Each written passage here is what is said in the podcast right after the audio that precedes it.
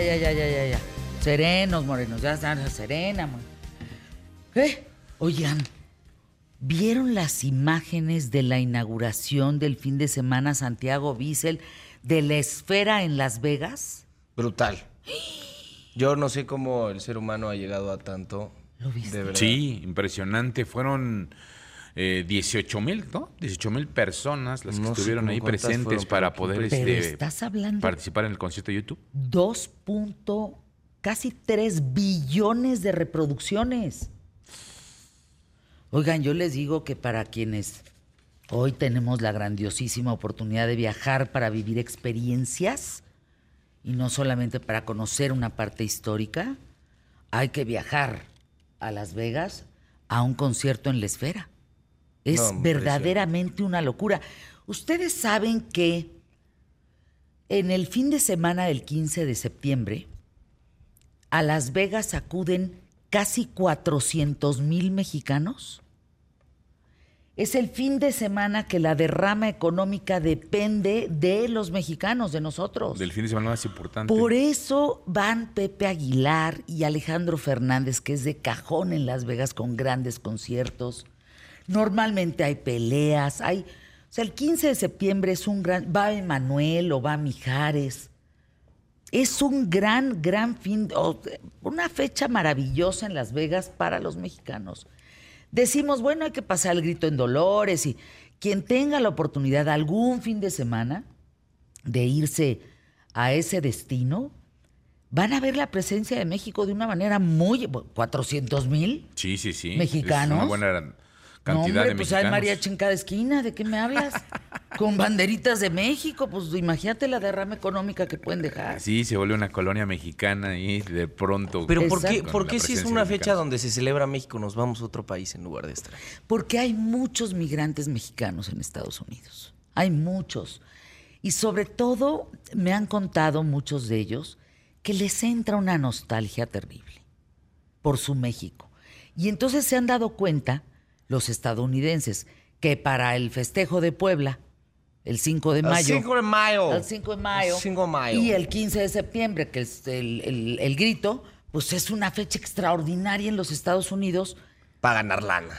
para ganar lana, claro, y para explotar la nostalgia, ¿no? El claro. sentimentalismo y la comida. Y, y México cada vez agarra más nivel en Estados Unidos, eh, competitivo, no se crean. Pero pues es que es, es natural, hay que recordar que Estados Unidos es, una- es un país cosmopolita, tiene muchas, eh, eh, muchos ciudadanos irlandeses, mexicanos, y entonces aprovecha justamente los momentos pues para hacer este tipo de festejos, para traer a la comunidad a los irlandeses, a los mexicanos, a los Bueno, españoles. sí, a o los, sea, si los- ponen el ejemplo del St. Patrick's Day, etcétera. no, bueno, imagínate, a ver, en México, a ver, estamos hablando, Guadalajara tendrá unos 6 millones de habitantes. Ok. En Los Ángeles hay casi 6 millones de mexicanos. está Madre metido. Guadalajara completo. Sí, sí, sí. Oye, ¿y Entonces, sabemos no, no. cuántos, no mexicanos, no quiero especificar tanto en, Mira, en la raza mexicana, sino cuántos latinos hay en, en Miami? De eso vamos a hablar, del tema de Miami, de la televisión y muchos más comentarios que vamos Ah, a tener y datos. Estamos viendo las imágenes de la esfera en Las Vegas, que es un monumento a la tecnología. Así, hay que viajar a conocer el monumento a la tecnología. ¿Están listos para empezar? Muchos datos el día de hoy que compartir. Vamos hoy por el mejor programa, solo hoy, quién sabe ayer, quién sabe mañana. Empezamos pie derecho.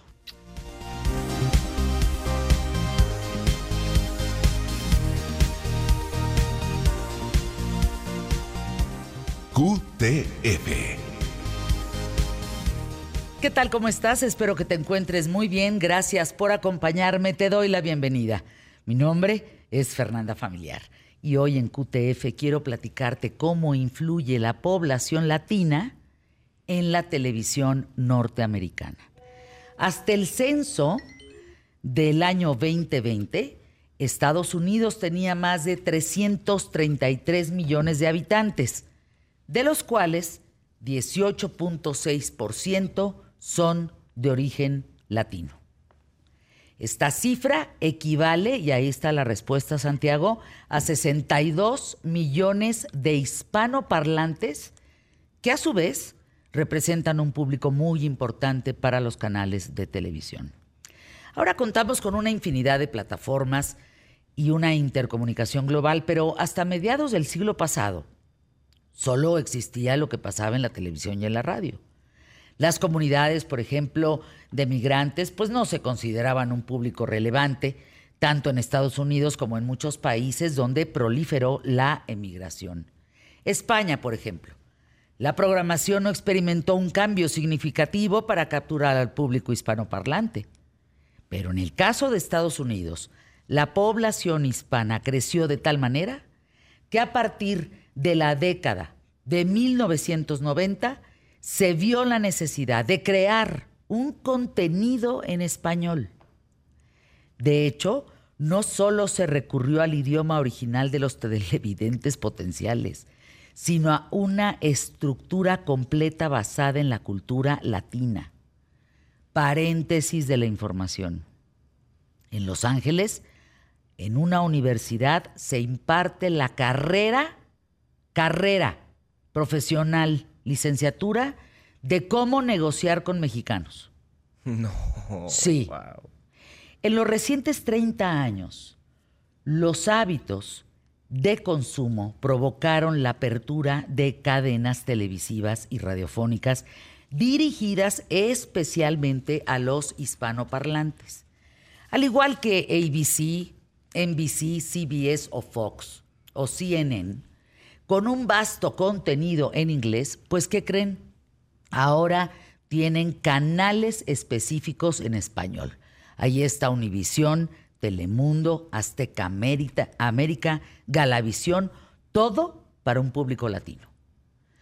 A mediados de septiembre, Nielsen, quien publica los ratings, dio datos muy reveladores sobre el aumento que ha tenido el streaming para los televidentes hispanos en Estados Unidos. Entre los resultados, se comprobó que el total de los adultos hispanos consumen contenido en español en plataformas y eso incrementó 50%. Ojo, les comparto algo que me vino a la mente. En este espacio, ¿qué tal Fernanda? Algún día trajimos a la abuela indígena, a la mamá indígena y a la hija y a la hija que ya no quiere ser indígena. ¿Estamos?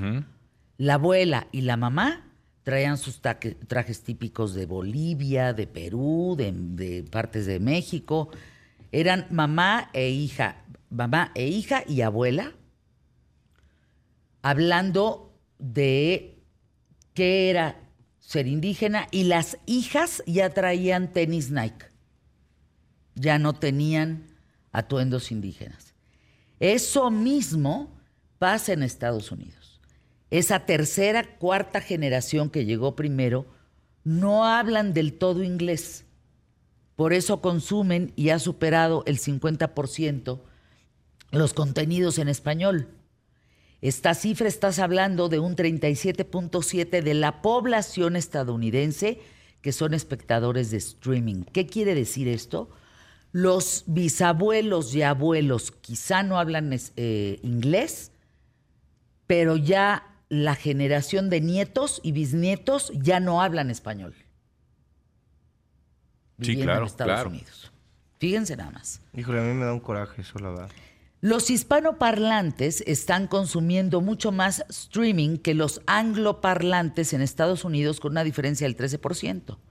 La población hispana sigue viendo televisión abierta en un 30% de estos mismos consumidores de streaming, por lo que el factor del idioma es el que predomina.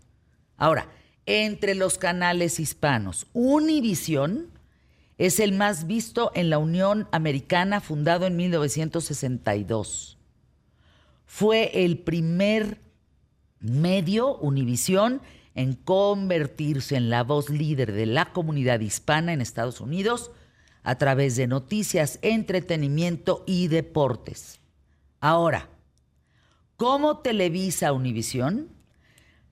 Se convierte en el canal con mayor contenido de español para el mundo, siendo los noticiarios y telenovelas los dos contenidos con mayor demanda.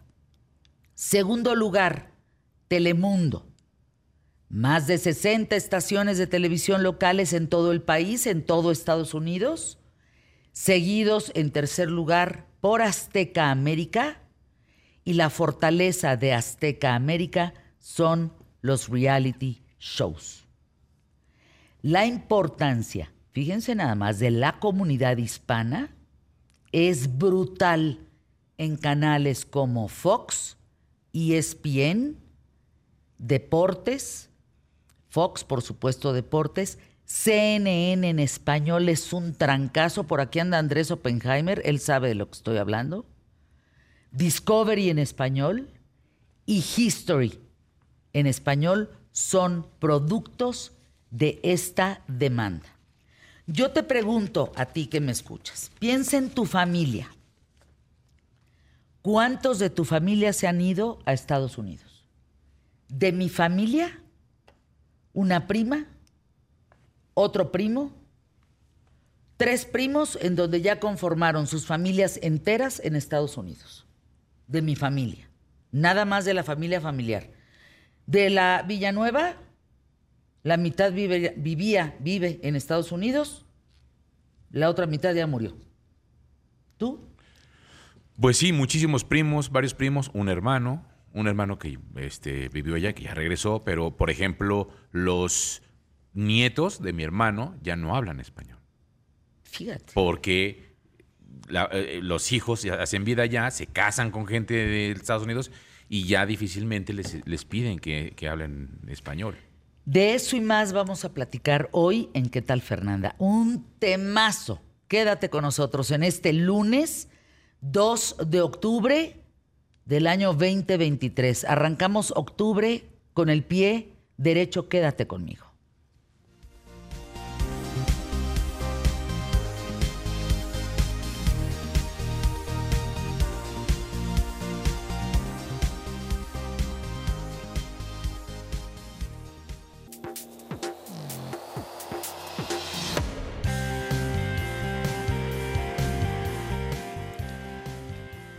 Cuando se trata de una situación de homeless, es decir, personas sin hogar, sin casa, sin dónde vivir, sin techo, donde resguardarse, que viven en las calles de una ciudad, de un país, que viven en campamentos, que viven en vehículos. No se imaginan la cantidad de personas en Estados Unidos que viven en su coche, en un coche. Pero bueno, hoy desde Los Ángeles está Gonzalo Oliveros para platicarnos de esta situación de homeless en Los Ángeles, en Estados Unidos, que es terrorífico lo que está pasando con las cifras. Gonzalo, te escuchamos. Es que fíjate, Fernanda, hablabas un poco de las cifras y de la gente que vive en sus coches, ojalá y fuera en sus coches. Aquí en Los Ángeles, que ha aumentado de forma significativa el número de gente sin hogar que está habitando las calles de esta ciudad, ya no viven en sus coches, viven en casas de campaña. El gobierno de Los Ángeles y de California ha permitido que los homeless puedan existir en todas partes de esta ciudad. Y estamos hablando de números que iban de los 58 mil hace cuatro años hacia los 75 mil que existen el día de hoy aquí en Los Ángeles, California. Estamos hablando que pues es una ciudad chica mexicana, la cantidad de gente que está sin hogar en estos momentos en las calles de esta ciudad californiana, lo cual trae muchos problemas, pero también otro tipo de situaciones que que las soluciones no son necesariamente las mejores. Fíjate, el gobierno de California y específicamente el de San Francisco y también aquí en Los Ángeles ha decidido que como es tan terrible la situación de esta gente en pobreza, que no tiene casa, que no tiene trabajo, que se les permite por increíble que parezca, que puedan hacer el famoso shoplifting, es decir, que entren a algunas tiendas y que roben artículos, roben artículos de máximo 900 dólares. Entonces lo que está sucediendo el día de hoy en estas calles es que ya hay tiendas como Sara, se ha visto este video que se viralizó el día de ayer en redes sociales, en donde se ve la forma en la cual entra un grupo de personas a esta tienda, cada uno de ellos roba menos de 900 dólares y no pueden ser perseguidos por la autoridad por este tipo de leyes. Aquí hay lugares donde están 900 y otros que están 400 eh, y que va incrementándose y van creando estos grupos ya no solo en California, sino en otras partes de los Estados Unidos. No obstante, regresando aquí a Los Ángeles, pues tú ves efectivamente ya en cualquier lado, a excepción de Beverly Hills, Ahí el eh, condado de Beverly Hills ha sido muy estricto en la manera en la cual se trata a los desamparados tratan de efectivamente llevarlos, tratan de darles un poco de auxilio, pero sobre todo con eso evitar que se baje la plusvalía de ese lugar en donde vive la crema de la crema aquí en California. Eh, ¿Qué ha generado todo estas, este censo en aumento? Porque estás hablando que solamente en Los Ángeles cerca de 80 mil personas, que es muchísima gente, Vive, y las imágenes son brutales, Emilio, viven en campamentos, en calles, en coches.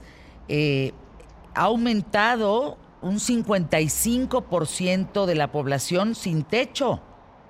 De acuerdo a este censo que fue levantado en los primeros días del el primer semestre, este, semestre de México, de perdón, del año. Es que a eso agrégale lo siguiente, Fernanda, porque no es solo que vivan sin techo, sino todo lo que conlleva. ¿Qué servicios públicos les tienes que dar? ¿De qué manera se pueden asear? ¿Qué es lo que sucede dentro de estas comunidades? Porque ya son comunidades. Estamos muy acostumbrados a pensar en los homeless como los que vemos en las películas o los que vemos de pronto cuando visitamos estas ciudades en donde, en donde están solos y van caminando en las calles con estos carritos de supermercados llenos de cosas. No, ahora ya son comunidades que viven en estas casas de campaña alrededor de ciertos lugares, no solo en Los Ángeles, sino en otras partes de los Estados Unidos. Pero aquí en Los Ángeles te lo voy a poner así. Están las oficinas de Netflix o las oficinas de Paramount o las oficinas de Spotify o las oficinas de SiriusXM, que son eh, estos servicios de, de radio satelital. Y alrededor de ellos, muy cerca de ellos, hay campamentos completos en donde debe de haber unas 20, 25, 30 casas de campaña, en donde cada una de ellas tiene una familia. ¿Qué haces con estas familias que están, eh, que, están sin ningún tipo de, de, servicio y que además tienen estas precariedades y que tienen estos problemas sociales que se convierten en problemas familiares? Imagínate, entre ellos se pelean, entre ellos hay todo tipo de relaciones y eso sumado a la enorme cantidad de dinero que se ve en las calles de Los Ángeles. Porque pues tú ves las casas de campaña, pero por el otro lado ves las limusinas y ves el glamour y ves el, el despilfarro y el derroche. Y este paradigma que se golpea uno con otro termina por crear problemas que que hoy lo estamos viendo de forma muy evidente en este tipo de robos que se están dando, pero lo vamos a seguir viendo. Tú entras a un Target o entras a una de estas farmacias y ya todo está enrejado o todo está encerrado. Sí, sí, sí. porque, ¿Por qué? Porque lo que dicen los, los dueños de estos lugares es, ya no me voy a arriesgar yo a que me roben una pasta de dientes porque de una se convierten en 500. Yo estaba hace muchos meses en un Walgreens en Seattle, si no me equivoco, y entraron a saltar. Ese Walgreens era de dos pisos y nos pidieron que los del piso de arriba evidentemente no bajáramos, ni tampoco se movieran los de abajo. La familia estaba dividida entre el piso de arriba y, el de abajo.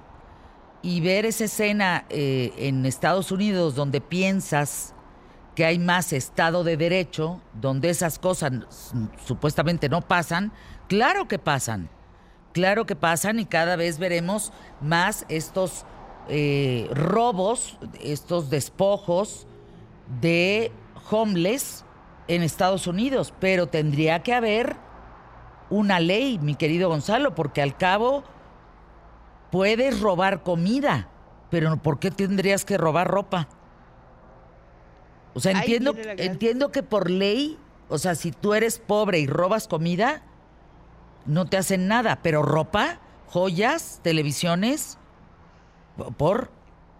Mira, mira, Fernanda, yo lo que creo que estamos viendo también aquí una crisis política interesante y que es parte del péndulo que no debe haber, sucedido con el caso Trump, que a propósito ahorita estaba ya en juicio en Nueva York por eh, fraude fiscal, en donde había dicho que tenía pues muchísimo más dinero del que se hizo de mil millones de dólares según los datos de la Fiscalía de Nueva York de forma fraudulenta. Pero Trump no solo fue, hizo fraude en este sentido, sino en la historia de decir cierro las fronteras y con eso es suficiente. Como Biden también cometió un error gravísimo al decir abro las fronteras y no lo meto absolutamente a nadie. Como Newsom, en el caso del gobernador en California, decir es que esa es la manera de solucionar que la gente entre a una tienda y no se le persiga por estar robando. A ver, uno tiene que entender de las enormes necesidades que tiene que tener una persona y la falta de oportunidades, pero el gobierno no tendría que estar disponiendo de las de, de, pues de un comercio, porque lo estamos diciendo en el caso de un Target o de un CVS o de un Walgreens, ¿cómo le haces en una barrotería? ¿Cómo le haces en una tienda de conveniencia en donde la gente vive al día a día para evitar que haya este tipo de situaciones? Creo que el error que estamos viendo en Los Ángeles, como en mucha de la política en los Estados Unidos, es cómo ¿Cómo le haces para no parecerte a la política reaccionaria de Trump, pero al mismo tiempo no te conviertes en un savoir-faire en donde dejas pasar lo que sea? Fíjate, Gonzalo, que es interesante conocer estos datos. En el caso de California, cualquiera que robe objetos cuyo valor supere los 950 dólares es un delito grave. En Texas, hasta 2.500 dólares es un crimen de alguna manera de baja cuantía. Y en el caso de Washington, estás hablando que el registro el tope es inclusive más bajo, de 750 dólares. Es decir, la ley en Estados Unidos, en ciertos estados, tienen distintos topes para robar. Dependiendo el político, dependiendo el partido.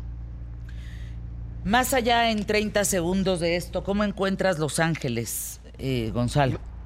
si mañana si quieres le seguimos, porque quiero mañana platicar contigo de lo que sucede en una ciudad en donde tuvieron una enorme sequía y han tenido últimamente unos enormes estragos por lluvias, igual que Nueva York. Oye, ¿Nueva York ya va bajando el agua o seguimos igual? No, bajó muy rápido. Y eso quiero hablar porque fue una discusión el fin de semana en redes sociales sobre los gobiernos mexicanos. Bien, Gracias, mi querido Gonzalo. Vamos a anuncios QTF, mucho más que compartir. A continuación, con enorme cariño y además así, en un tete a tete, porque siempre nos escuchamos por, por teléfono desde Miami para, para ¿Qué tal Fernanda? Pero hoy Andrés Oppenheimer está aquí y el motivo, su libro.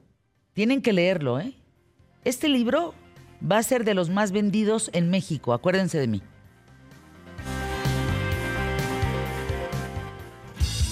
Vamos a escuchar a los patrocinadores de QTF. Tienen buenas noticias para tu economía.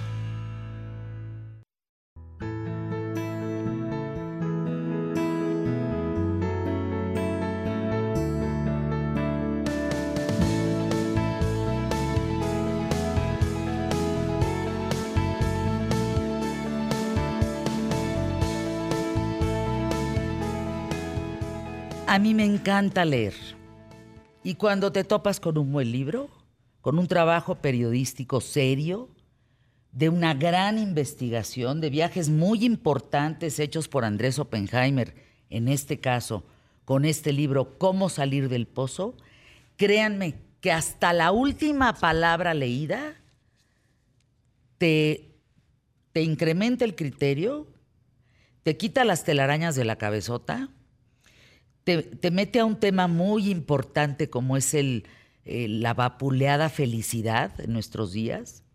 Y para mí, este trabajo tuyo, Andrés, es extraordinario, sobre todo en tiempos, Andrés, en donde se confunde la felicidad con el bienestar y se paga a la gente dinero para supuestamente vivir bienestar y ser feliz y no preocuparse de nada, cuando eso lo único que te puede llevar es una crisis terrible.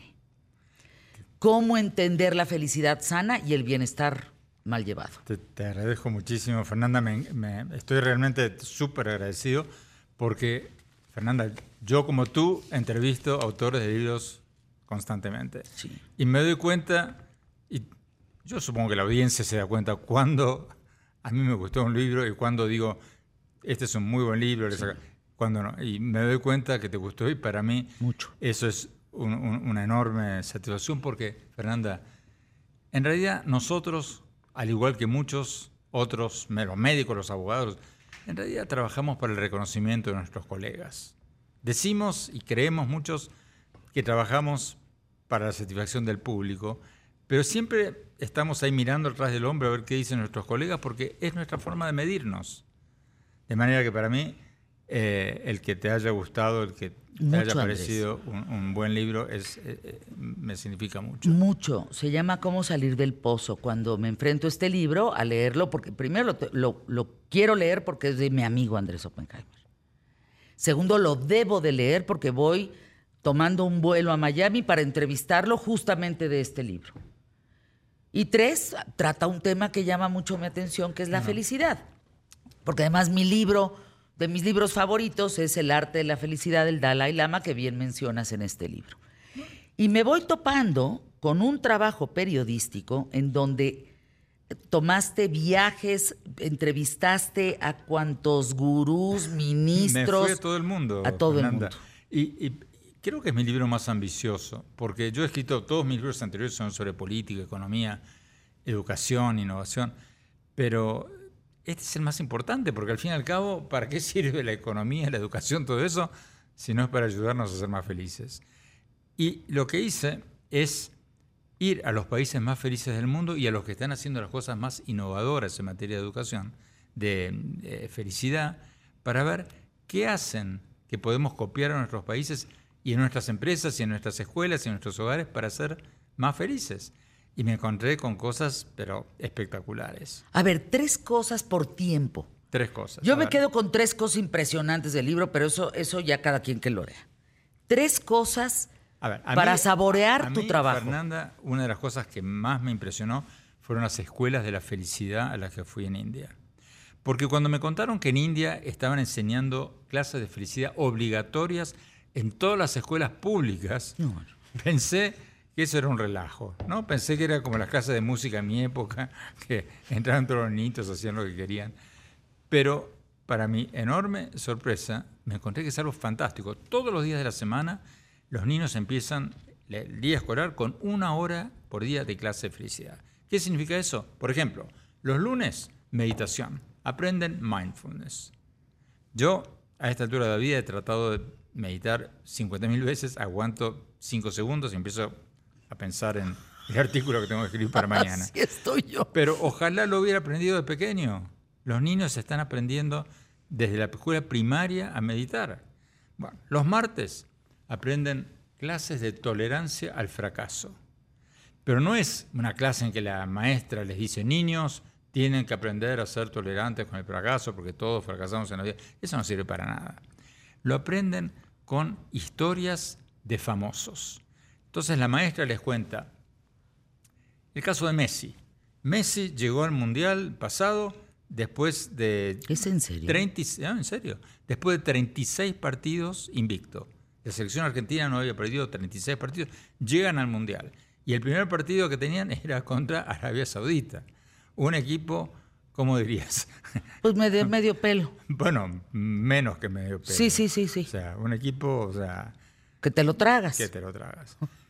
Y perdieron. Perdió el partido contra Arabia Saudita. Bueno, al terminar el partido, Messi sale a la conferencia de prensa, probablemente coacheado por su director técnico, y dice, ok, esto ha sido una derrota durísima, hemos fracasado, pero ya hemos dado vuelta a la página vamos a nuestro próximo partido con optimismo, vamos a ganar. Bueno, terminaron ganando la Copa Mundial. Y así todas las clases en India. Todas las clases. Entonces, pero ahí no termina. Tarea niños para mañana.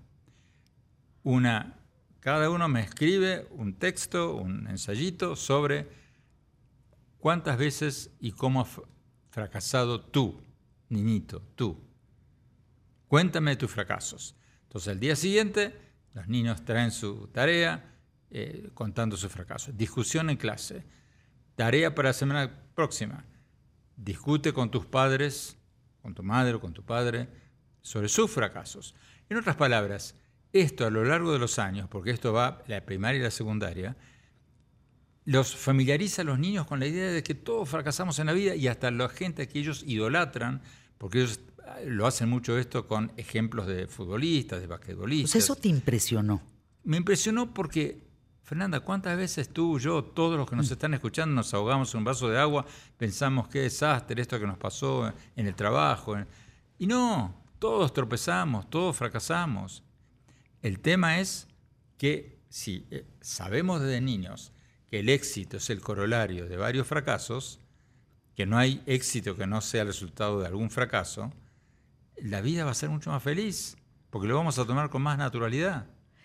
Así como esto, hay un sinfín de ejemplos, hay entrevistas que llevaste a cabo en el libro con gurús de Dinamarca, pero de Noruega, pero no, no, no, no, unas cosas, hay cosas que te, te hacen soltar la carcajada.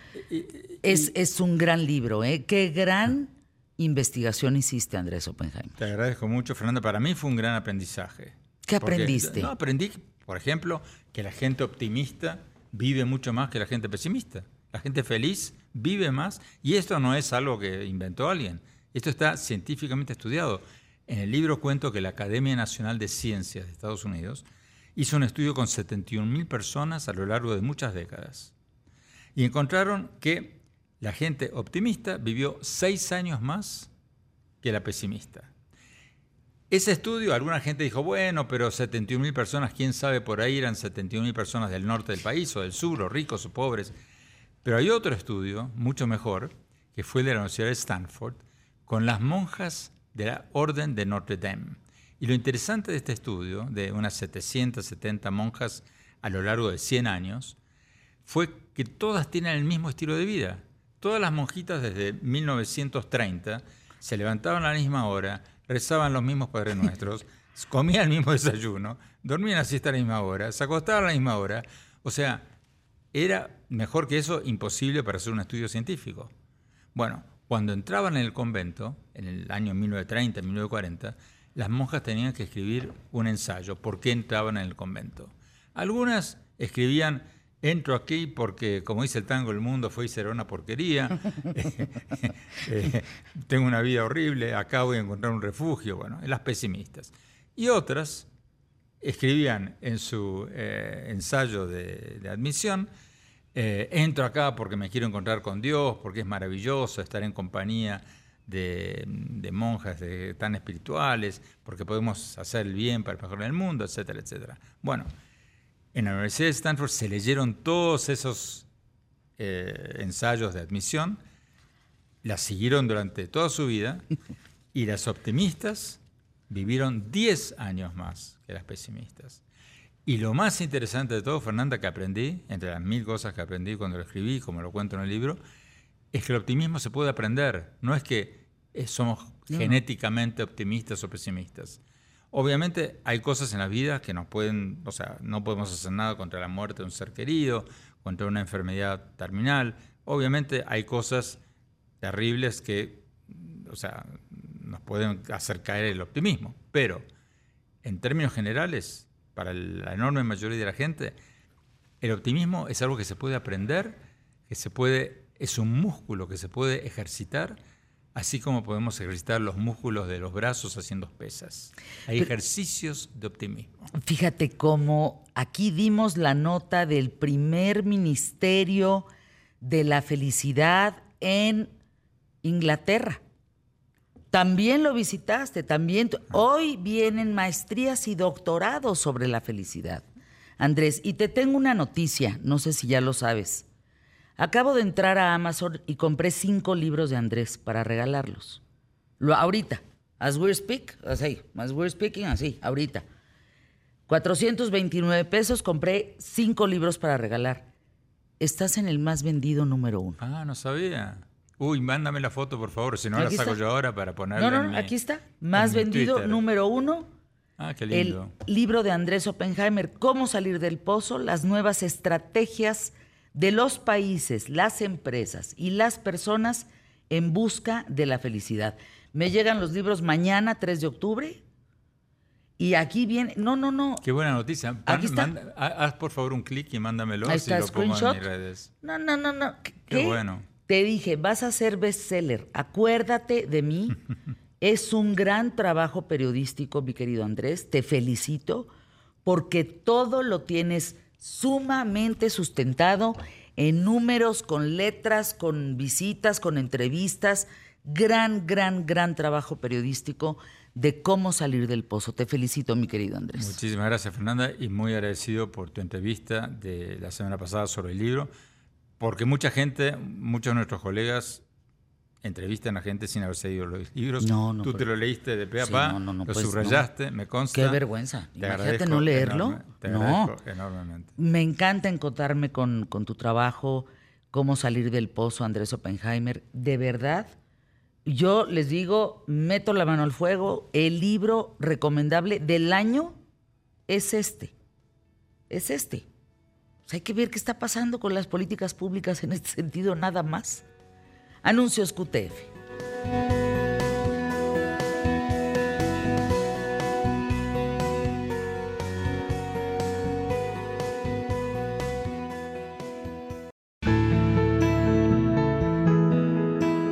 En mi carrera como periodista, como entrevistadora, pues siempre arranco con una pregunta, con mi invitada, ¿no? O mi invitado, en este caso, María Alejandra Requena. Y cuando empiezo a meterme como en este scouting de información y demás, y tu libro, 12 mis ganados, bueno, no, no, no, una mujer de, de veras con muchos éxitos, me encuentro con lo siguiente, con tres datos que quiero decirte que no sé por qué me asociaron profundamente contigo. Emmy, ganaste dos Emmys. ¿Sabes que Emmy se asocia en la Biblia con la palabra Emanuel, que significa Dios está con nosotros? Ay, qué bonito. No sabía, no sabías. Ahora sí, qué lindo ¿Qué eso. piensas de esto? Que sí, que Dios está con nosotros, que Dios está conmigo, a pesar de que tuve un conflicto con la fe por un tiempo, luego que falleciera quien fue mi esposo, compañero de vida, padre de mis hijos, estuvimos juntos por 26 años y le dio un derrame repentino.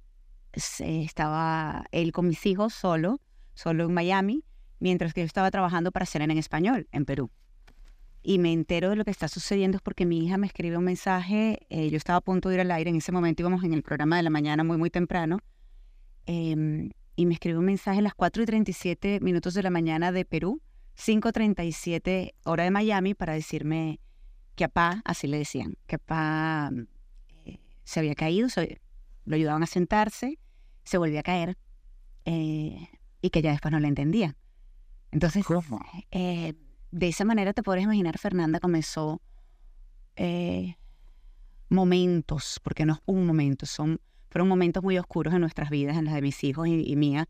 Miranda tenía 12 años, Andrés recién acababa de cumplir 15 años, una edad muy complicada cuando sucedió esto. Entonces yo decía, Diosito, pero en aquel momento le pedía mucha ayuda y le pedía el milagro y le pedía por favor ayúdanos y ayúdalos, porque yo no estaba, yo estaba a miles de kilómetros de distancia y no podía estar allí para, para no solamente apoyar a mi abuela, no, ayudar a mis hijos. Entonces fue muy duro.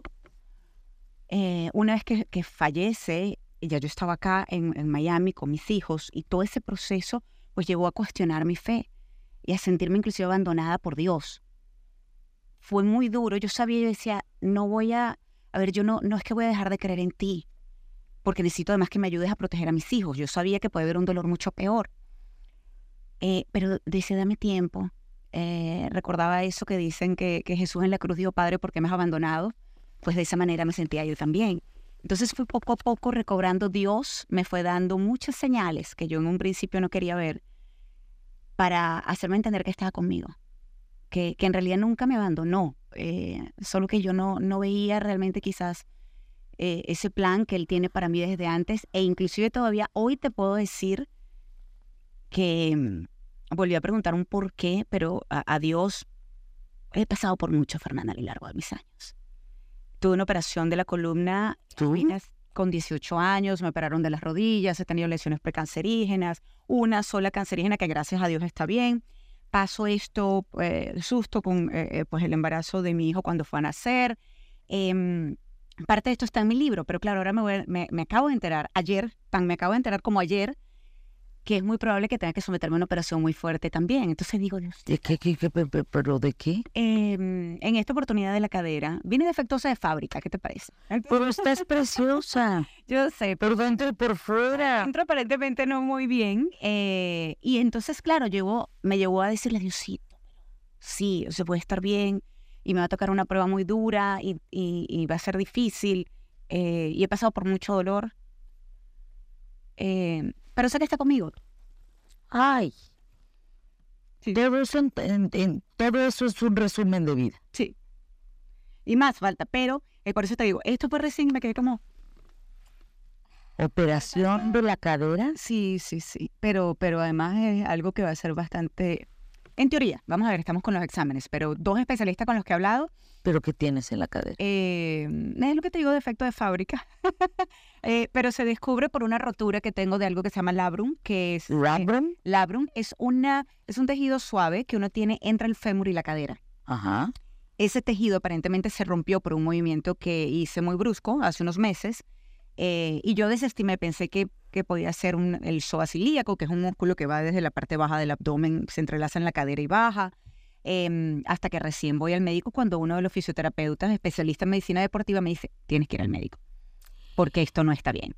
Entonces, aparentemente sí tengo roto eso por ese movimiento, pero eso lleva, eso indica ahora con los exámenes que me han hecho hasta ahora, que mm, pues mi cadera no alcanzó cuando me formé en el vientre de mi mamá a, a cubrir por completo lo que debería del fémur.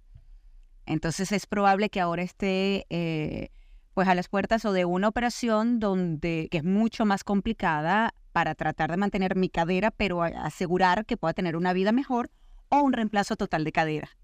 Entonces es como, O sea, yo ayer decía, déjame reírme para no llorar y sé que es lo que te digo, sé que voy a estar bien y sé que Dios está conmigo, pero a veces digo, eh, ha sido fuerte. Habrá momentos en que uno dice, bueno, ve, ¿por qué me está pasando todo esto? ¿Por qué, por qué viene, ya no es lo duro, sino lo tupido? Claro, exactamente, no es tanto sino lo seguido, así dice. Exacto. Sí, pero sabes que, em, aunque pues es normal que uno se lo pregunte, yo lo cuestiono y ayer lo volví a preguntar, también a lo largo de estos años eh, los golpes han sido tantos y he ido aprendiendo de esos golpes, que yo creo que eso es fundamental porque a veces están esas pruebas en la vida y tú decides si realmente lo enfrentas de la mejor manera posible y aprendes y sigues adelante. Pues si me toca ahora enfrentar esto, pues lo haré igual con la misma disposición como he hecho todo lo anterior. Va a ser difícil, lo sé, va a ser muy complicado.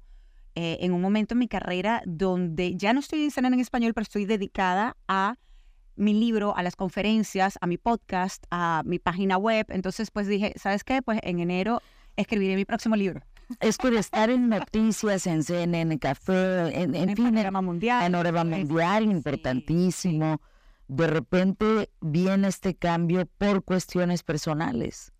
Viene este cambio por cuestiones personales, por cosas que me, ha- me han pasado en la vida y ahora pues siguen pasando. Yo digo, pues definitivamente mi vida es cualquier cosa menos aburrida. Tú sabes una vez, y yo quiero darle esto como consejo a cualquier persona. Una vez yo dije en una entrevista, hace muchos años, que mi vida era muy aburrida porque no pasaba nada. ¡Ay, no! Y yo creo que Diosito dijo, ah, sí, ah, pues Pero Alejandra, ¿qué estás diciendo? locura cuando el poder de la palabra se llama eso. El poder de la palabra. Y por eso yo creo que todos tenemos que tener mucha conciencia de lo que uno dice, de lo que uno piensa y definitivamente de lo que uno manifiesta. Yo entendí que, y hace, no mucho, me pasó hace unos años también, luego de, de la muerte de, de mi primer esposo, y con el tiempo, y cuando hice un trabajo de, de sanar, de sanar ese dolor tan espantoso que, que, que yo tenía, y porque decidí en aquel momento que no quería seguir viviendo desde el dolor. Entonces comencé a trabajar en mí, en sanar, para tratar, al menos intentar, de vivir a plenitud. Porque si estaba viva tenía que vivir a Claro. plenitud, permitiéndome lo bueno, lo malo. Y yo recuerdo que yo escribí inclusive cómo me quería sentir. Y si llegaba, en dado caso, a, a permitirme que Diosito me diera la oportunidad de, de poner un hombre bueno en mi vida nuevamente, cómo me pudiera sentir con esa persona. Y lo escribí. De hecho, fueron mis votos de matrimonio cuando me casé. Por Ay, no, no, no, es que Sí, no, tienes muchos libros que escribir. Sí, el poder de las palabras es muy, muy importante. Yo digo que, pues ahora y ya con todo lo que me ha tocado y, y pues me tocará vivir, eh, trataré de hacer lo mejor posible, enfrentarlo con la mejor disposición y teniendo fe que Dios va a estar allí conmigo siempre. Fíjense, lo segundo que encontré es que no lo puedes creer, María Alejandra. ¿Tú sabes qué es la resiliencia? Sí, claro. Bien. La resiliencia viene del pavimento. ¿Sí sabías eso? Bien. El pavimento por donde pasan los coches, los trailers, etcétera, deben de usar materiales flexibles para que se recupere inmediatamente del paso del tráiler. Porque si no, imagínense que a más carga eh, móvil y repetida, pues no podríamos circular por las No calles. soporta el peso, ¿no? Exacto. Y fíjate cómo la segunda es la resiliencia. Y me topo con esta palabra buscando cosas y de repente digo, la resiliencia viene del pavimento. Tú has sido un pavimento. Y seguiré siéndolo, además, para mis hijos, para mí, eh, para mi familia, para mi esposo. Parece mentira, ¿sabes qué, eh, Fernanda? Yo nunca pensé que podía ser fuerte. Y la realidad es que soy fuerte, pero tengo la capacidad, gracias a Dios, de tener esa, esa parte de la resiliencia, eso que pudiera tener el asfalto, eso que le llaman Eso es crecimiento postraumático para poder seguir adelante. Y, y creo que es algo que, que trataré de hacer toda mi vida. Vamos a anuncios QPF y regresamos con esta mujer hermosísima, ¿no? María Alejandra, que... Vete. Escuchamos, a ver, vamos a escuchar patrocinios.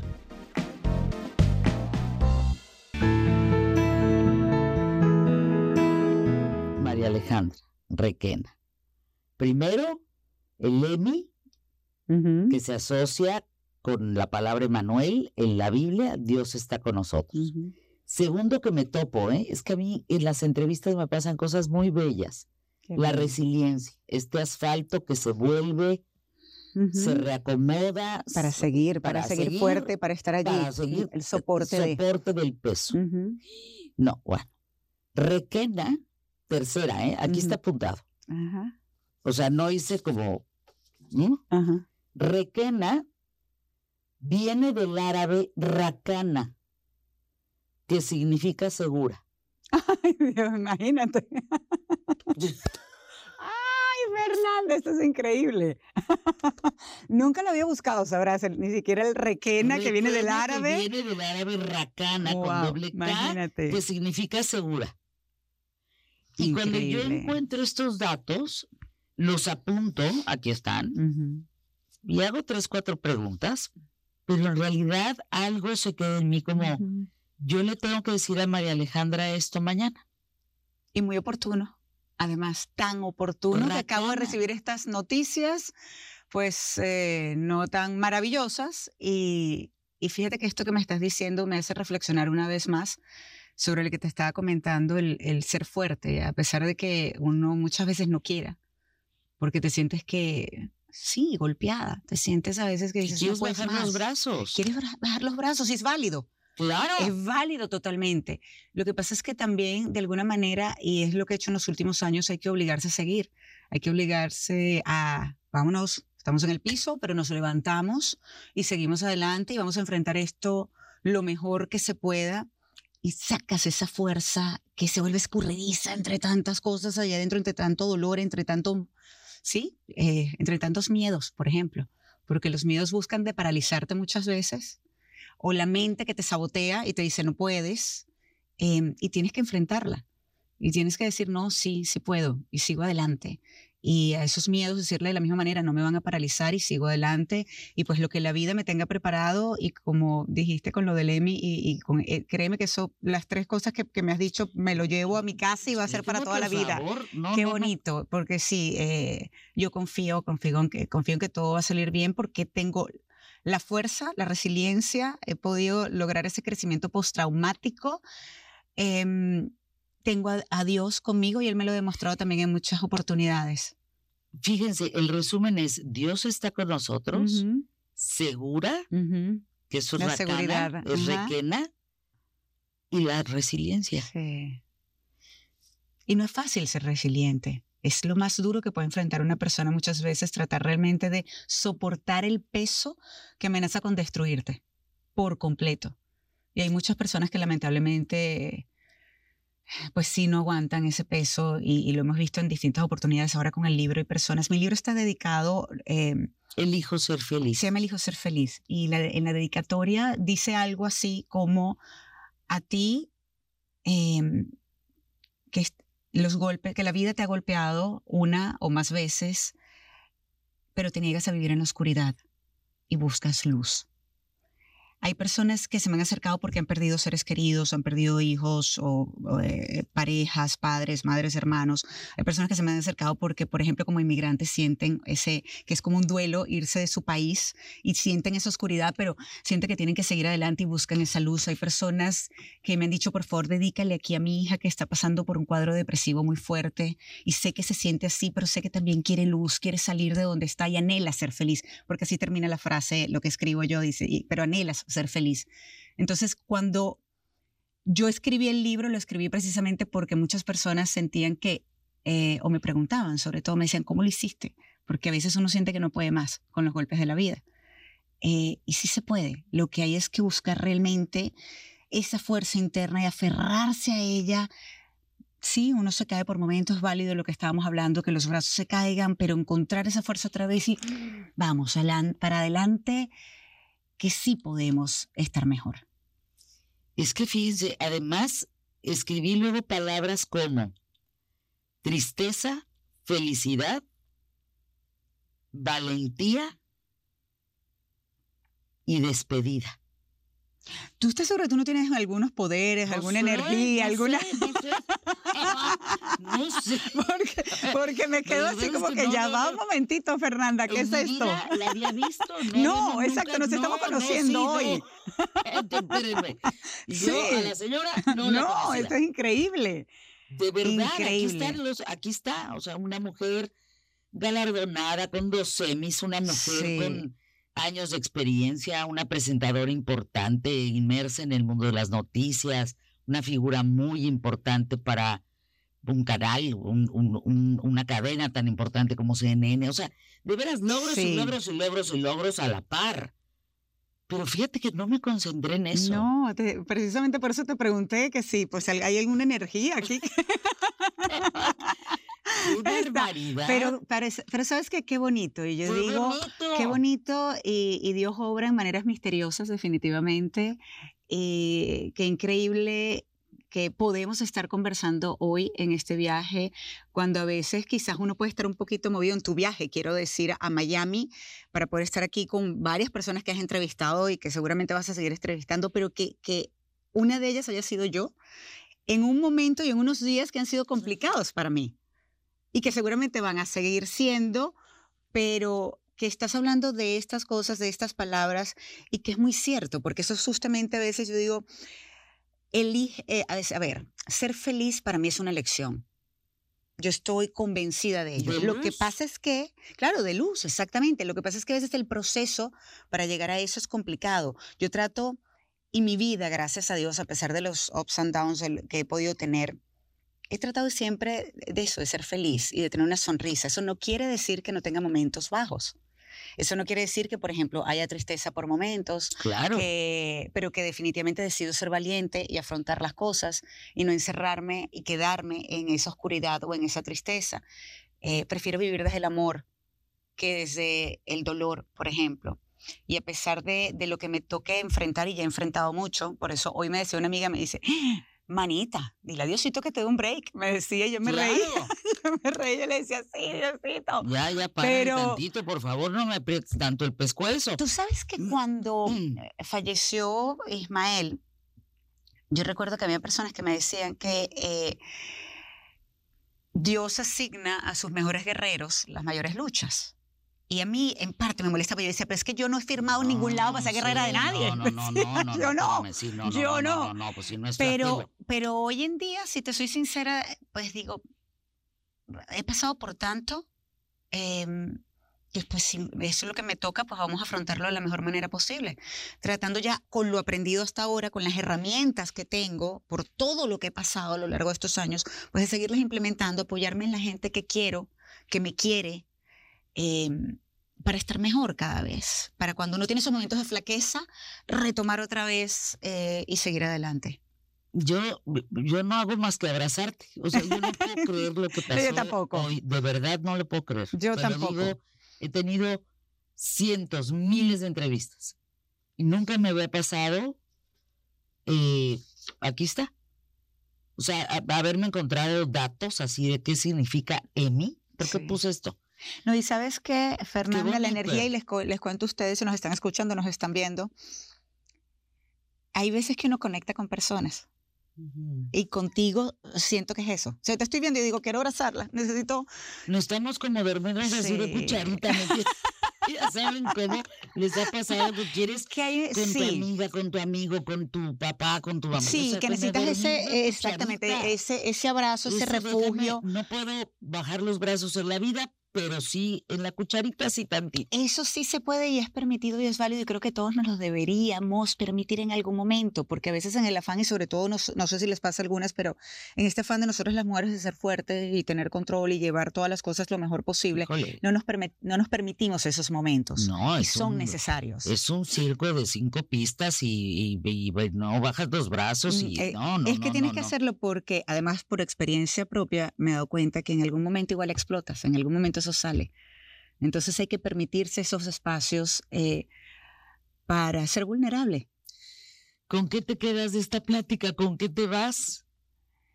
Sabrás que me quedo con mucho porque ha sido una conversación maravillosa para recargarme de energía, para darme cuenta de lo difícil que ha sido mi vida y probablemente seguirá siendo, pero también lo bonito y la fuerza que podemos tener y que podemos encontrar apoyo en quienes menos pensamos, en los momentos que menos nos imaginamos, como contigo, Fernanda, el día de hoy. Así que gracias. Gracias a ti. Acuérdate. Dios está con nosotros. Sí. Recuena Resiliencia. viene del árabe racana que Ajá. significa segura. Ajá. segura. Segura. Resiliencia. Y yo agregaría, además, a esta conversación de hoy, mucha luz. mucha luz. Así que gracias. Valentía, tristeza, felicidad y despedida. Mm, Gracias. Qué belleza. No, Gracias. no, no, bu- o sea, corte mientras yo Sí, el abrazo. por favor.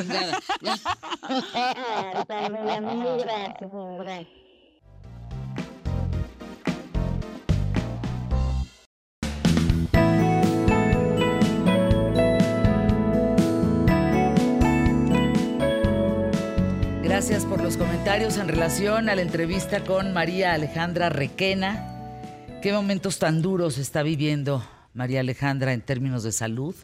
Te mando un abrazo siempre con mucho cariño y gracias por la confianza y por todo lo vivido en este espacio juntas. Giro de 180 grados. Yo me pongo de pie porque te quiero, así, enormemente. Daniel Espinosa, querido.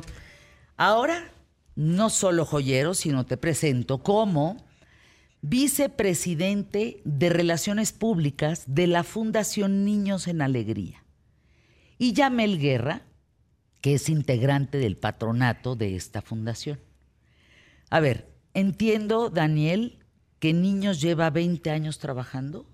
Justamente este año cumplimos estos 20 años, Fernanda, eh, de una labor ininterrumpida apoyando la educación en el estado de Guerrero, que es de donde soy y por ello estoy tan contento y orgulloso de pertenecer. Son escuelas primarias en Guerrero. ¿A cuántos niños han ayudado a través de la Fundación Niños en Alegría en Guerrero? Son más de 18 mil en total Ándale. quienes han sido beneficiados porque son 20 años y 25 eh, escuelas concluidas y la número 26 que va a estar, bueno, ya está en operación en Tasco. Y eso es lo que comparto con muchísimo cariño, que se extendió ya no nada más a Acapulco, a Coyuca y a otros municipios, Iguala, sino también ahora a Tasco, este municipio maravilloso platero que tiene la primera escuela de niños en alegría y que no solo ahora está totalmente eh, pues reconstruida, eh, sino que también el mobiliario que tenía esta escuela se lo estamos donando y reciclando a la escuela vecina y entonces es un círculo virtuoso para todos. Encantadísimo de poderlo compartir. A ver, cuéntanos, Yamel Guerra. Tú eres parte del patronato. ¿Estamos conscientes en México que debemos de ayudar a los niños? ¿Estamos conscientes de eh, estos 75 mil alumnos en el Estado?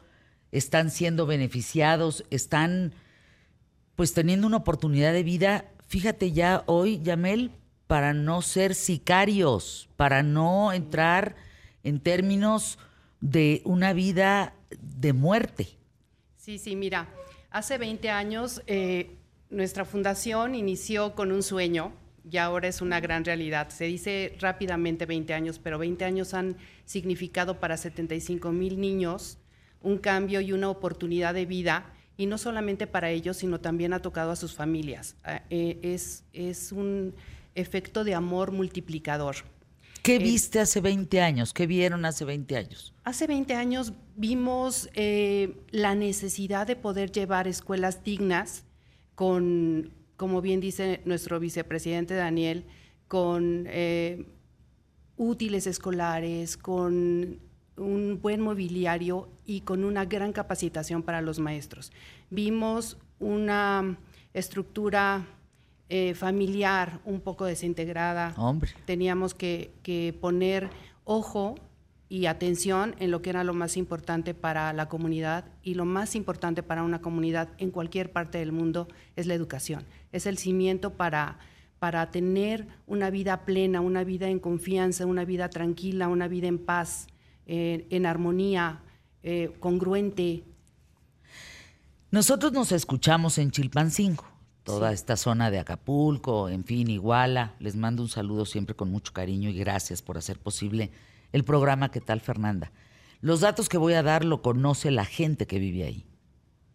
Guerrero es el lugar en donde más se matan familias enteras por venganzas. En Guerrero la entrada al magisterio para que entonces se convierta en guerrilla, para que entonces se brinque al narco, es inminente. Esto que estoy diciendo no es novedad para los que sabemos cómo se maneja el tema de Guerrero. En Guerrero está el lugar más pobre de todo México. De todo México, el lugar más pobre lo tiene Guerrero. Cuando habla de Coyuca de Benítez, cuando habla de estos lugares, Daniel Espinosa, lugares que no tenían escuelas, Daniel que estaban hechas de palitos y que sin piso em, los maestros hacían lo que podían. Y esa es precisamente parte muy importante, el cambiarles la infraestructura en la medida de lo que realmente consideramos todo el Consejo, eh, presidido por Alejandra Alemán y... Ay, qué maravilla, qué bueno que están todos metidos en esto. Y la verdad es que se han logrado cosas maravillosas. Después de 20 años, obviamente, hay eh, ingenieros, médicos, Em, hay una serie de gente ya valiosísima que se ha formado, que vienen de estas comunidades, que cuando llegamos y vimos estas escuelas de palitos dijimos, ¿cómo es posible? Pero qué entusiasmo el suyo de venir a estudiar en estas condiciones. Y eso es lo que se busca, que la infraestructura, en colaboración con, eh, a veces con los municipios y en otras directamente a la fundación, se deje un lugar maravilloso para poder estudiar día a día somos muchas, bueno, yo les digo, Daniel y, Yamel, que están frente al público más inteligente de la radio y la televisión en México. Le multicast aquí es la neta del planeta.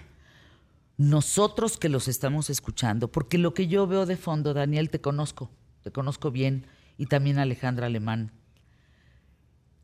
lo hacen por amor, lo hacen por cariño, lo hacen por porque saben que como ciudadanos, con ayuda de Yamel Guerra, del patronato y de toda una eh, un engranaje social, saben que pueden dar su tiempo y pueden dar su esfuerzo para mejorar las condiciones de los niños. Somos ciudadanos conscientes de que si los niños no tienen esta oportunidad educativa, estamos fritos. ¿Cómo podemos el resto ayudarlos? Muchas gracias. Es súper importante lo que comentas y a través de las redes sociales, quien se quiera sumar a, arroba niños en alegría en, Instagram Y se lo sabe perfectamente Yamel, los de Facebook y demás, que por favor Pues todos apóyame. han de ser niños, niños. Ninos en alegría. Ninos, Ninos en alegría. ninos en alegría. Ajá. Y, eh, y ahí pueden perfectamente conocer tanto los programas en los que pueden ayudar, donar eh, directamente o participar en los diferentes programas que existen. Tanto donar el tiempo es maravilloso e Claro. importante. Yo Eh, te acompaño. Daniel, de verdad, el día que tú vayas, llévame contigo. Yo, vamos yo voy. el yo voy. día 31 a hacer la inauguración Espérame, 31 de este octubre, mes. de octubre. De octubre. Yo estaré 25 y 26 en Acapulco. Qué maravilla. El 24 y 25 puedo hacer algo por allá. Maravilloso para que la conozcas y lo vivas en directo. Encantada. y veas el antes y el después. Y, y estas, eh, este trabajo que gente como tú que se ha sumado a difundirlo, que también es muy importante, pero obviamente pues el apoyo económico sí es indispensable para Ahí ello. necesitamos ver las cuentas y podemos ayudar con un dinero. Justo. www.ninosenalegría.org.mx. Si entras ahí a ninosenalegría.org.mx, ahí vas a encontrar todas las redes sociales. Y lo más importante es seguirlos en Instagram y poder mandar un mensaje de cómo podemos ayudar. Pero Ninos en alegría.org.mx es donde están todos los datos. Ahora, el teléfono 55 50 40 4707. 55 50 40 4707. Yo sé que me escucha Papelerías Tony, por ejemplo, que son grandes aliados de qué tal Fernanda. A ti, a tus hijos, a los dueños, a los que manejan Papelerías Tony, les mando un abrazo con mucho cariño. Si algo nos pueden donar, háganlo, porque necesitamos justamente útiles escolares. Se necesitan útiles, se necesitan Todo. mochilas, se necesitan uniformes. eh, hay mucho por hacer, porque la estructura es una cosa, se puede hacer muchísimo con voluntad, que es justamente lo que tenemos en el patronato. Quienes estamos ahí eh, tenemos una pasión por lo que hacemos y estamos muy enfocados. No nos salimos del estado de Guerrero. Es solamente una ocasión hemos apoyado a una de las escuelas en Oaxaca por el terremoto, pero fuera de eso nos mantenemos en Guerrero porque creo, como bien dices, que nuestro, nuestro estado tiene mucho, mucho, mucho Hombre. por eh, ofrecer en cuanto a mentes brillantes, pero con una eh, posibilidad de, de crecer a través de la educación, ¿no? Eh, muchas escuelas apoyan, ya dijimos cómo poder ayudar. Eh, digamos, ¿son escuelas primarias, Yamel, solamente? Sí, solamente son escuelas primarias públicas. Eh, hemos reconstruido, como bien dice Daniel, desde cero y hemos hecho algunas remodelaciones maravillosas de, de estas escuelas antiguas que tiene este Acapulco bellísimo, que mucha gente recordará de los años dorados de Acapulco. Tienen unas construcciones con unas vistas increíbles y ahora nuestros niños pueden estar en un, en un lugar digno, en un lugar con agua, en un lugar con piso, con techo, con, Con baño. canchas, con baños, Híjole. con agua. Con agua. ¿Se coordinan con el gobierno del estado? Algunas veces nos hemos coordinado con la Secretaría de Educación Pública. Otras no, y van solos. Y vamos solos. Con la ayuda de todos nosotros. Por favor, por favor. Exactamente, sí. Vamos a donar www.ninos en alegría.org.mx. Sí, así Qué es. importante labor, Yamel. De verdad, gracias, Gracias. por hacer esto por los niños. Muchas gracias a ti por, por darnos este espacio tan maravilloso y permitir llegar a muchísima gente, mucho más allá de México. Si que- ayudamos, que podemos sacar a cuántos niños más. Imagínate, en 20 años tenemos 75 mil niños. Si tuviésemos un efecto multiplicador, veníamos platicando Daniel y yo que si nos donaran 100 millones de personas, un peso, nada más un peso. Con ese peso tendríamos 100 millones y podríamos hacer muchísimas escuelas. Cada escuela viene saliendo entre 6, 8 millones de pesos.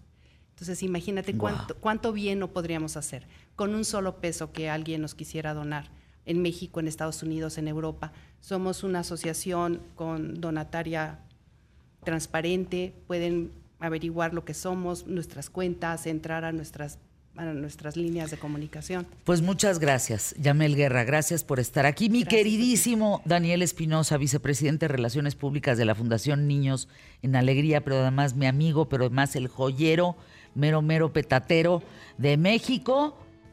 Gracias por estar aquí. Vamos a anuncios QTF, tenemos mucho más que compartir. Daniela Rodríguez, una mexicana rifada, Santiago Bissell de 3 en 3, mucho más. Quédate conmigo.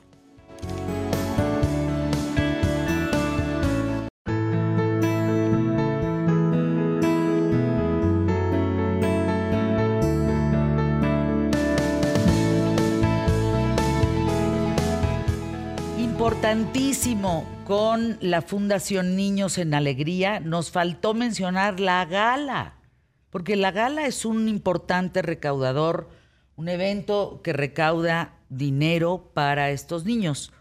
¿Cuándo, dónde y a qué hora? La gala va a ser en el Museo de Arte Popular el 27 de octubre a las 7 de la noche. Es una gala en donde pues, se recaudan el 50% de los ingresos de la fundación, que es muy importante para nosotros porque sostiene el siguiente año. Y, mm, de verdad que es un evento muy interesante porque conoces a fondo el trabajo, te diviertes y ahora tenemos la fortuna de tener a dos grandes amigas de la fundación que son eh, Olivia Gorra, Ay, nuestra ópera hermosa. Y cierra mi adorada Aida Cuevas. Entonces va a ser una noche de Catrinas y Catrines.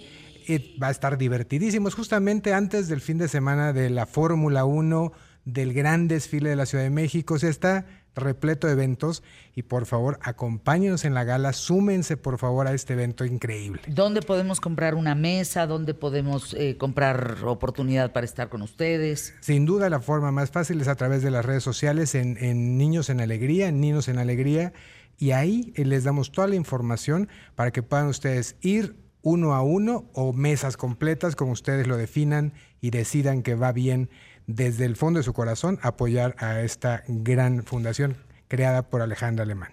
Pues Alejandra, te mando un beso donde estés. Gracias por todo esto que haces con Daniel Espinosa, con gente del patronato como Yamel Guerra. En fin, mucho trabajo por delante para la educación de los niños. Yo nomás volteo a ver lo que pasa en educación en México hoy por hoy. Y si no fuera por fundaciones como estas, no estaríamos salvando a muchos niños, ¿eh? A muchos niños. Así es que ahí la dejo tarea. Es una obligación como, como ciudadanos aportar y apoyar a fundaciones como Niños en Alegría. Algo que ha pasado recientemente es justamente la desbancada de las instituciones. Hay algo que puede sacar a México adelante y son las fundaciones. ¿eh? No todas, aquí no entran todas las fundaciones en qué tal Fernanda. Hay una previa investigación de quiénes son, qué hacen, dónde está el dinero, qué, cómo resuelven, si se implementa, si no se implementa. Si no están los resultados adecuados, aquí no vienen, ¿eh? Aquí solamente vienen fundaciones que previamente nosotros investigamos. Si no hay resultados, escúchale a otros programas y que te saquen el dinero en otros programas. Aquí vienen las fundaciones que sí necesita México y que sí están haciendo su trabajo y lo que tienen que hacer desde la parte social. En un giro de 180 grados, me enlazo eh, al MIT. O sea, no, no, no. A ver, van a ver a Daniela Rodríguez. Ella es alumna de la maestría en Relaciones Públicas y Publicidad de Annenberg School of, of Communications en USC y becaria Fulbright García Robles. van a decir, ajá, Fer, ¿y luego? No, no, primero esta luminaria genio, véanle primero. A ver, ¿qué edad tienes, Daniela? Hola, hola a todos. Tengo 25 años, Fer. ¿Qué te pasa? A ver, eres nuestra mexicana rifada hoy. Has sido ponente en el International Astronautical Congress, agencias espaciales de todo el mundo, expertos académicos, industriales, comparten experiencias, tienen futuros eh, proyectos, eh, contactos, y tú ahí estás. ¿De qué me hablas? ¿25 años? Al lado de los gurús, gurús, tú siendo un gurú. Hay información, aprendiendo de los grandes. Así es, Fer. Me da mucho gusto estar con ustedes y saludar a todos los mexicanos. Estoy ahorita en Los Ángeles, California, y los extraño muchísimo. Oye, estábamos hablando paréntesis, nada más para continuidad del programa, de el caso de los homeless en Los Ángeles, eh, Daniel, hace rato con Gonzalo Oliveros que se encuentra por allá, que es un tema terrible. Estás hablando de 75.500 homeless. Sí, sí, es la verdad. Yo vivo en el centro de Los Ángeles, conocido como Downtown LA, y es una zona en donde este problema existe y es muy visual, es muy visual. Eh, creo que a lo largo de las clases es uno de los problemas que más se aborda también dentro de la universidad y son de esas iniciativas en las que se nos invita a los alumnos a ser voluntarios para sumar con proyectos, con campañas y con actividades sociales para mejorar este problema en la ciudad.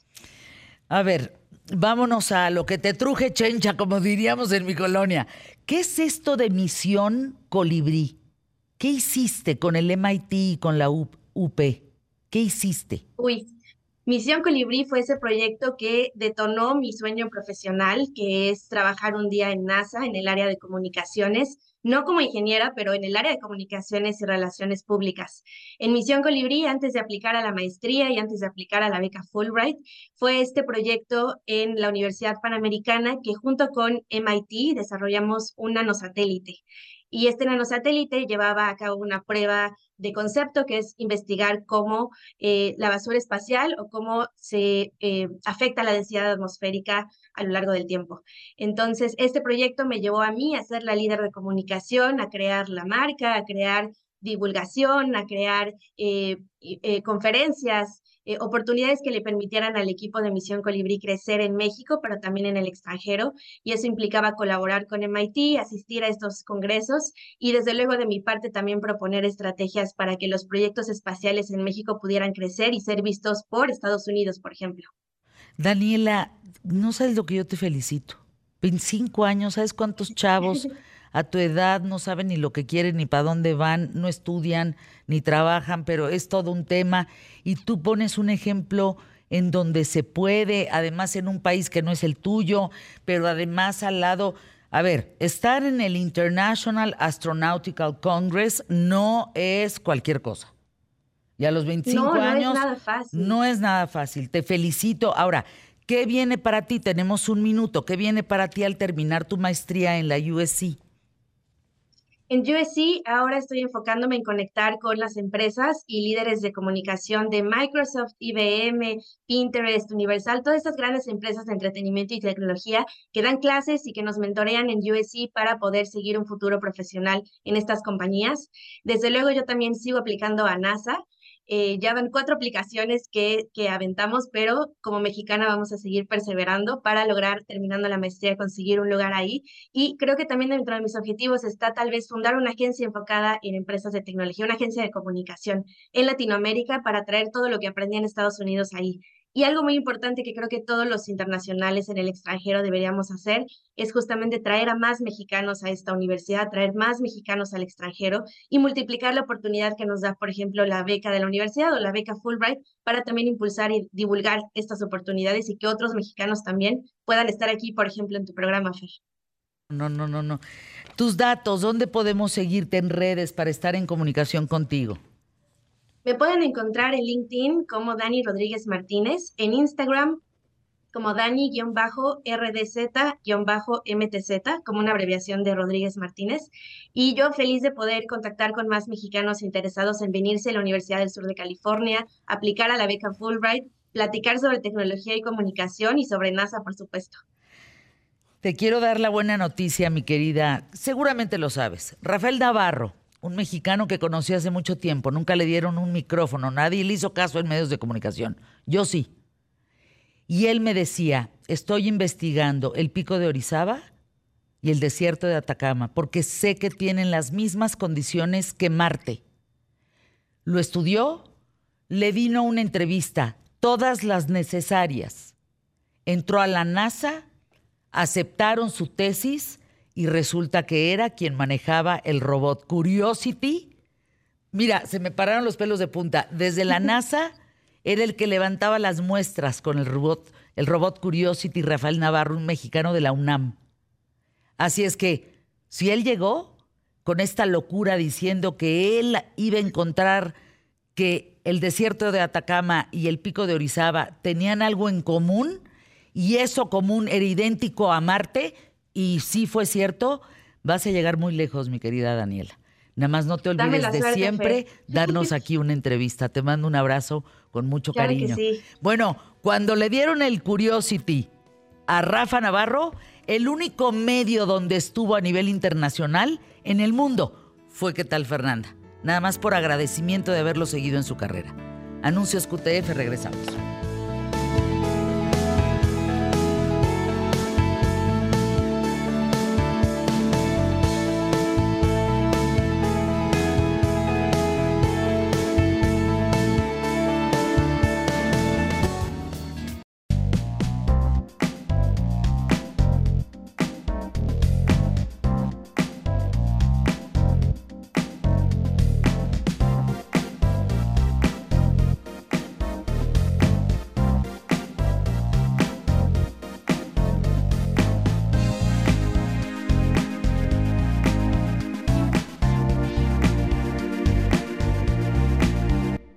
Si van a Dallas, vayan a Don Artemio, ¿no? Sí, y me traen una gorra.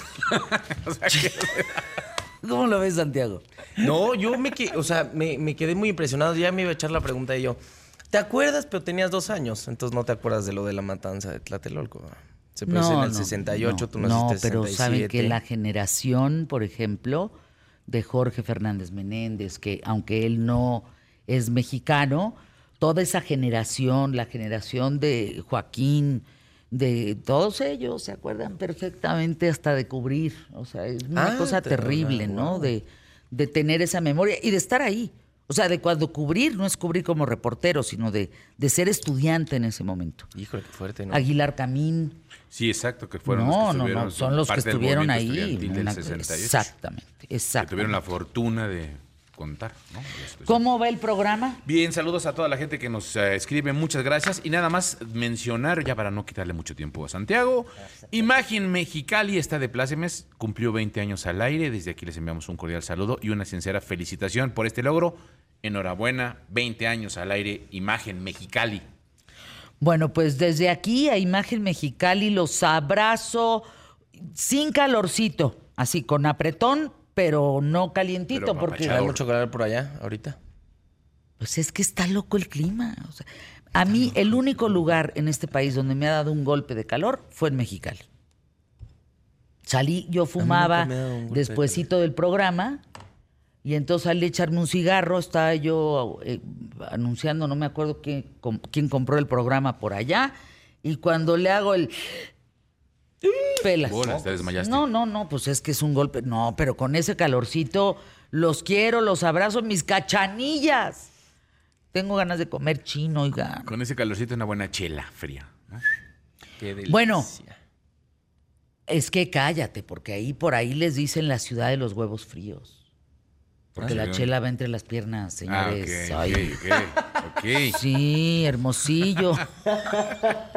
Así le dicen. Está bueno, me gustó el apodo. Es la ciudad de los ciudad huevos fríos, ¿sí o no, norteños? Pues a ver, ayúdenme, porque si no yo quedo como, como que me estoy inventando una no, cosa. al contrario, me parece un apodo Pero fíjate, si las mujeres bueno. nos pusiéramos ahí la cerveza, ¿cómo sería? de los ovarios fríos. No, porque están adentro. ¿Cómo, vas a- cómo se te van a enfriar? Bueno, ya. Ok. Sí, me iba a echar un De- comentario. no, ya ahí muere, ahí muere, muere. De tres en tres. De tres en tres, Arráncate sí. como hilo Bueno, de media. primero que nada, ya, ya. gracias. Ahí así. Señora, siéntese y cállese, ahí, calladita. Primero que nada, gracias a, a ti, mi querida Fer, y a todo el público que me escucha. la culpa fue del cigarro, no del calor. Dice Rubio. Eh, primero que nada, eh, a ti, mi querida Fer, y a todo el público que me escucha, muchas gracias por darme la oportunidad un lunes más de estar aquí por- eh, con ustedes. Entonces, para las personas que son nuevas y de repente se encontraron con esta voz y le están cambiando el radio, no sé dónde estén, si están dejando a sus hijos en la escuela, si lo están recogiendo, si están trabajando, lo que quiera que sea que estén haciendo, no le cambien. Mi nombre es Santiago Bissell, bienvenidos a De Tres en Tres, una sección en donde todos los días recomendamos una canción, una película y un restaurante. Entonces, eh, se nos fue un poco el tiempo en, en esto de las menciones y el tema de Tlatelolco, entonces trataré de hacerlo muy breve. Entonces, ¿les parece si empezamos con el pie derecho con la canción? Por supuesto. Eh, voy a pedir a producción que de una vez me la vaya poniendo para tratar de resumir lo más posible. Pero hoy les traje una canción muy bonita, es una canción eh, que nos habla de que nada en esta vida es inquebrantable, pero cuando es unísono y mutuo es muy difícil que se rompa, ¿no? Este sentimiento del amor, cuando es de dos y el esfuerzo es doble, es muy, muy difícil eh, en el cual tengan una ruptura como puede ser eh, si solo uno estuviera nadando contra corriente. Entonces les traje a la reina del soul y le doy la bienvenida con alfombra roja a esta playlist que se llama De 3 en 3 con una canción que es de Marvin Gaye. Pero ya lo acabamos de recomendar, entonces prefiero, siempre he preferido a Aretha Franklin, es una de las voces más bonitas de toda la historia de la música. Y les traje You're All I Need to Get By de Aretha Franklin.